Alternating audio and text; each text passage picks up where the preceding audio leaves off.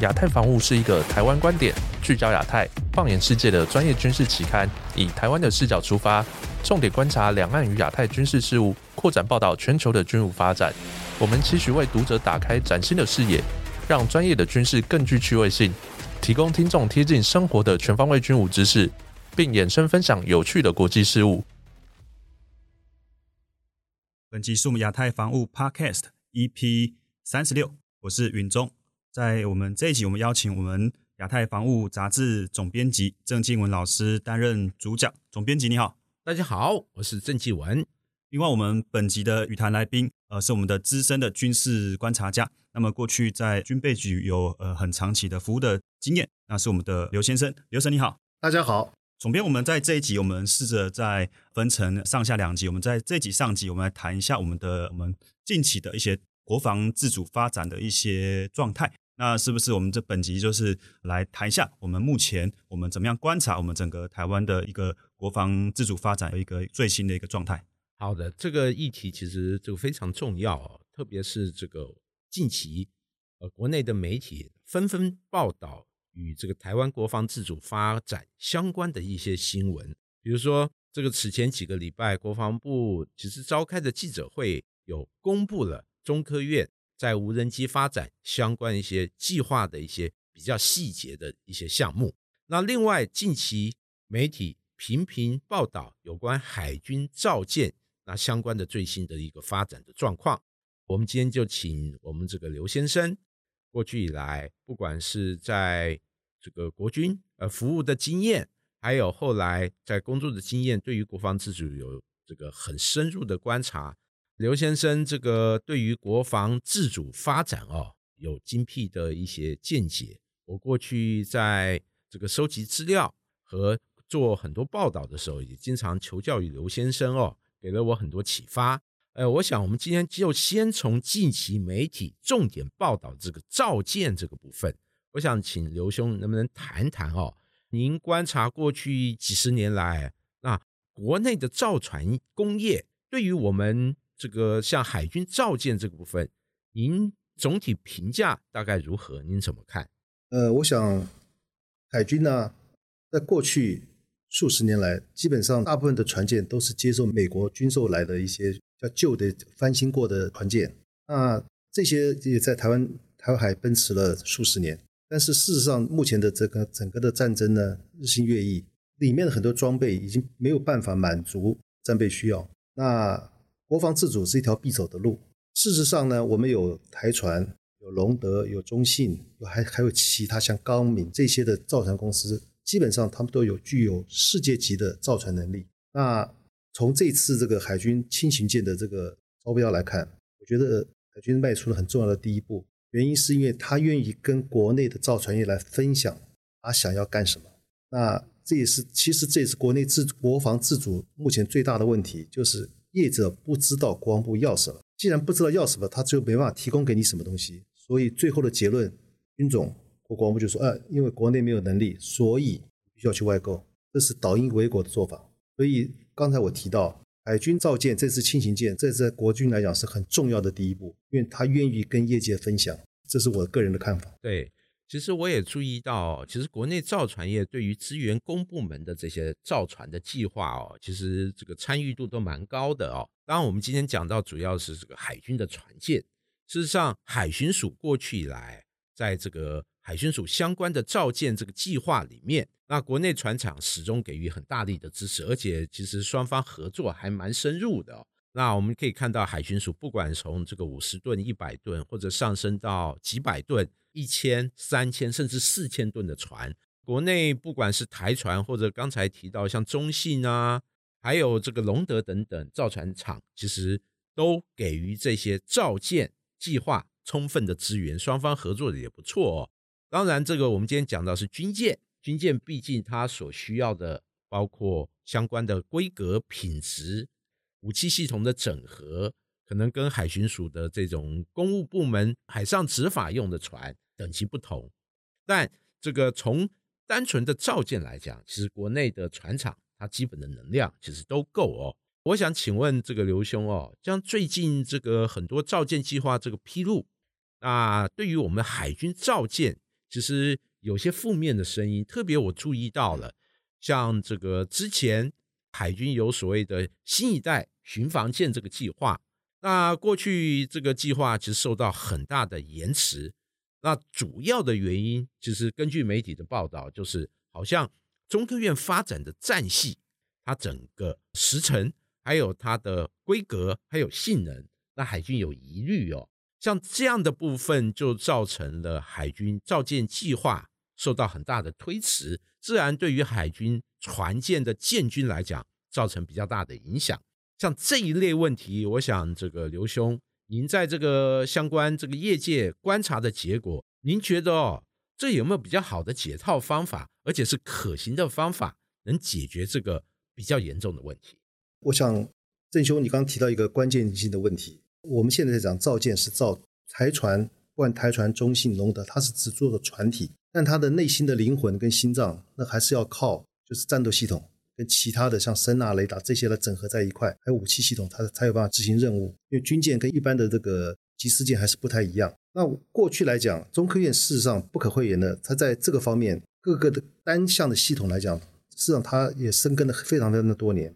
他们也有能力可以做出相关性能的东西。可是呢，刚才讲了，因为军舰的需求要求跟一般的船舰就是不一样。那个人的观察，中科院呢，他有这么多的研发人员，这么多的硕士博士在深耕这一部分。可是呢，参考其他国家，我以南韩、日本为例，南韩还有新加坡，南韩它在造舰二十年前，它也是跟台湾类似。可是呢，它在很多的重要的，比如说像战斗管理系统啊、雷达、声呐，还有武器系统呢，基本上。他没有闭门造车，他都是去跟国外的重要的原厂合作，然后一起合作，开始付多点钱都没有关系，要的是他的技术。这也是为什么二十年后韩国的船可以外销，因为他已经成熟了，他在学习的过程中学到了真正的精髓。那我们的当然可能国情不同，但是我们的中科院基本上来讲，我们基本上都是关着门自己玩，他也不会把他的相关技术告诉业界说你我要什么东西，他是用一块一块用拼的。拼积木拼起来的，是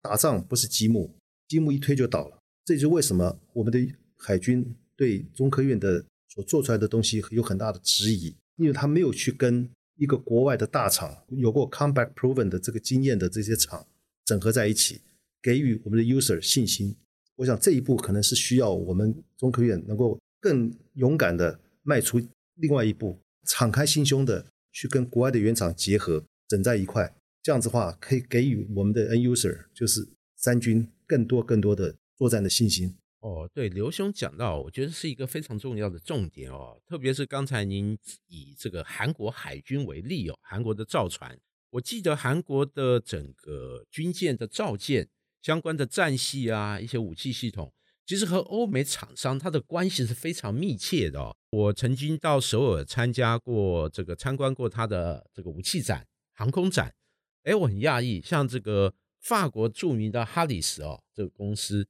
哈勒斯，他在这个与韩国方面的相关合作就很密切，那摊位很大，而且他把和韩国过去合作的一些实际的案例拿出来，在摊位上那大方的展示。其实这样的一个深具技术能力，而且有实际效益的这个著名的国际厂商，确实是值得这个。国内争取的哦，而且我们有注意到国际的整个政治和这个地缘安全的一个环境。那过去十几年以前，可能和现在台湾现况来讲有很大的不同。那我们有注意到近期好像甚至连东欧厂商都很愿意到台湾来拓展双方在这个军事装备这个部分和技术方面一些合作哦。那确实在这个部分，那值得大家好好去思考。也值得相关部门继续去努力。那我想再请这个刘兄再谈一谈哦。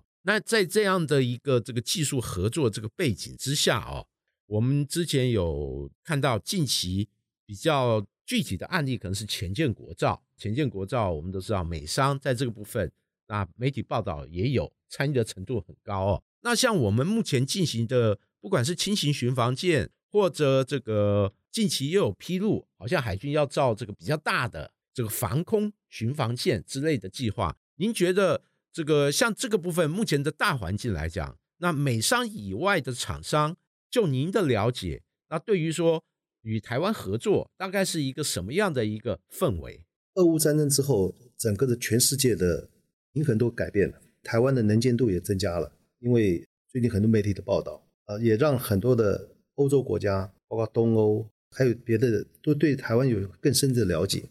他发觉哦，原来台湾是个这么可爱的地方，也会这么多的呃生意的机会。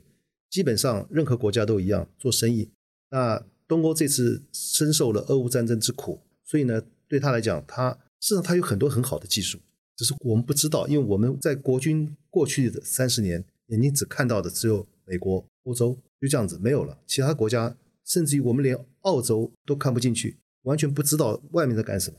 所以你看，我们国军派人去参展，看的展就是那几家，事实上已经不是这么回事了。不是这么回事，是连沙特阿拉伯都已经崛起，就是中东国家都已经崛起了。所以在这个这个部分呢，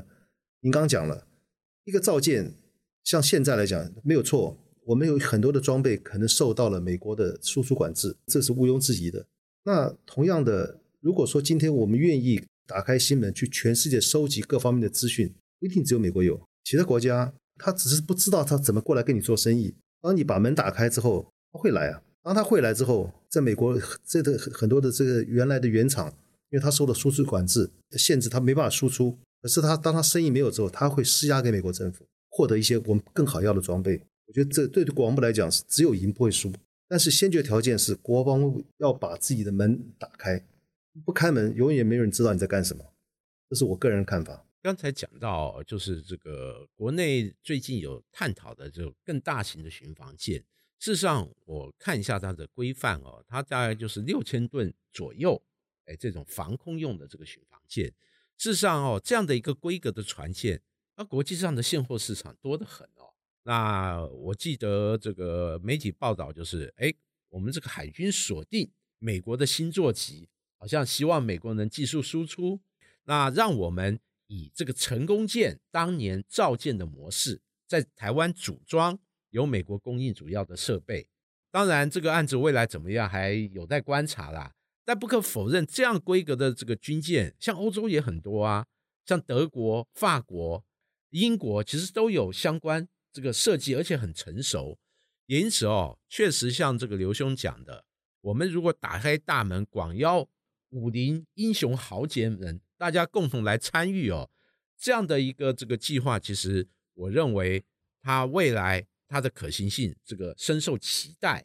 而且如果营造一个比较好的国际竞争环境，美国方面有鉴于国际的竞争压力，或许在一些这个条件上、技术输出上，也可能这个步子迈得更大哦。所以刘兄这样的一个这个建议，我认为是非常值得相关单位去努力的哦。那另外，其实除了造舰以外，我们也注意到媒体一些报道，其实。海军过去以来啊，这个习惯性的接受美军的这种二手船舰，特别是这几年，就是媒体频频点名，像美军退役的这个滨海作战舰之类的啊，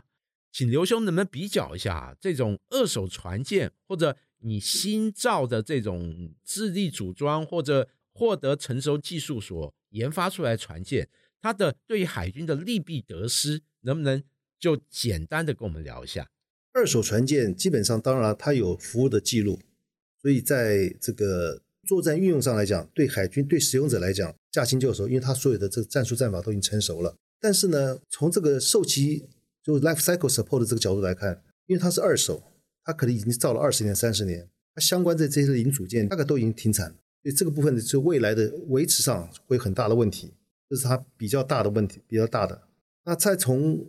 国防自主角度来讲。你买二手船舰对国内厂商没有任何帮助，唯一能做的可能未来一些维保，但维保基本上这些东西也是在海军的造船厂才把它做完的，就对海军国内经济没有注意。我们可以观察到，过去来讲，在英国或现在韩国，他们都要求希望能够不管是百分之百，至少百分之七十，我需要跟国内的厂商呢整合在一起。他是着眼考虑到两个，一个就是未来的 life cycle，就是我们讲后勤资源，它可以就地支援。会可以降低很大的后勤成本。第二个，我可以在合作的过程中提升我国内的技术，不管是科技的技术或制造的技术，能量都可以做相对的提升。最好的这个案例就是我刚才还讲韩国、新加坡，它就是用这种方式来做。所以其实这些呢，在台湾我们叫了二十年，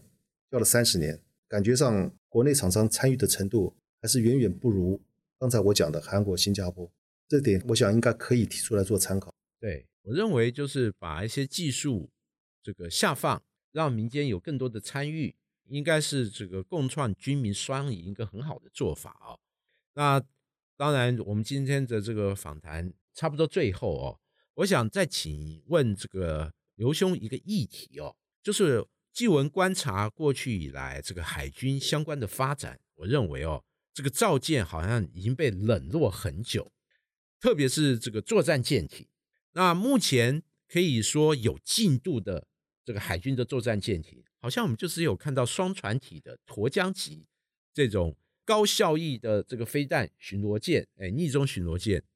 那第二批好像近期要发包嘛，这是比较有具体计划。而过去海军所公布的，包括新一代巡防舰，哎，新一代这个主力作战舰等等。比较精密复杂的军舰，这个计划严重推迟。而相对我们看到海军的发展，好像更多琢磨在这所谓机动飞弹系统，比如说暗制反舰飞弹，包括像美国采购的这个四百枚鱼叉，还有国内自制像熊二、熊三这些暗制式的反舰飞弹，感觉它的发展是很不均衡。那我想请问刘兄哦，像这样的一个发展策略，您怎么看？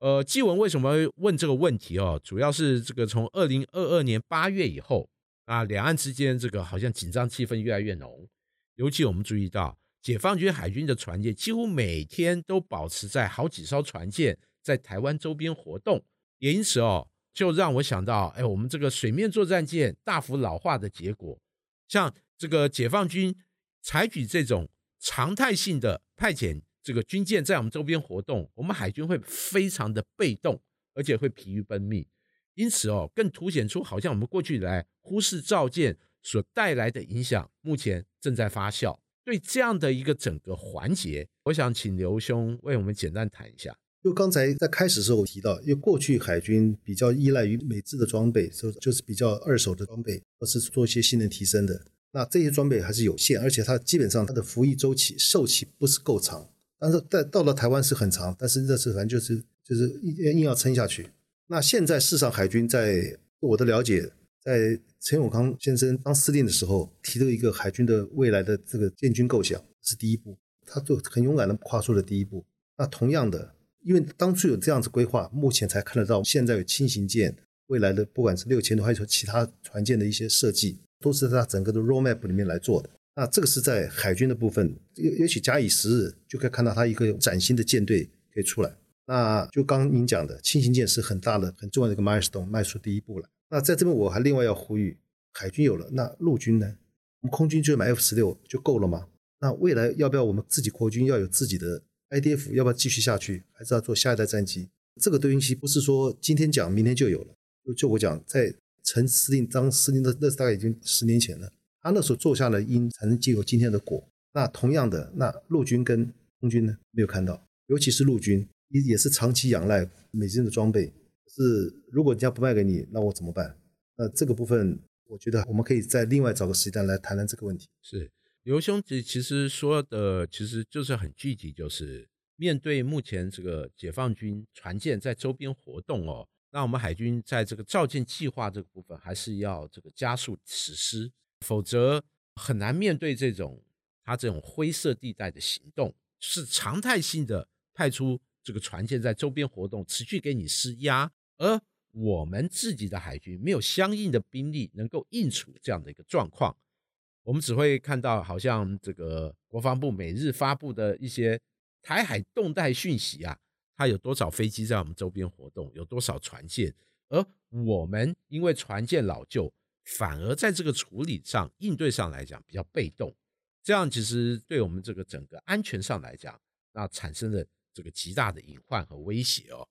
当然，这个刘兄有讲到的，事实上除了海军以外，空军以外，我们陆军也是被长期忽略的一个部分哦。特别是纪文有注意到，我们陆军目前的装备可以说陆海空三军里面比较老旧，特别是这个近期媒体。受国防部邀请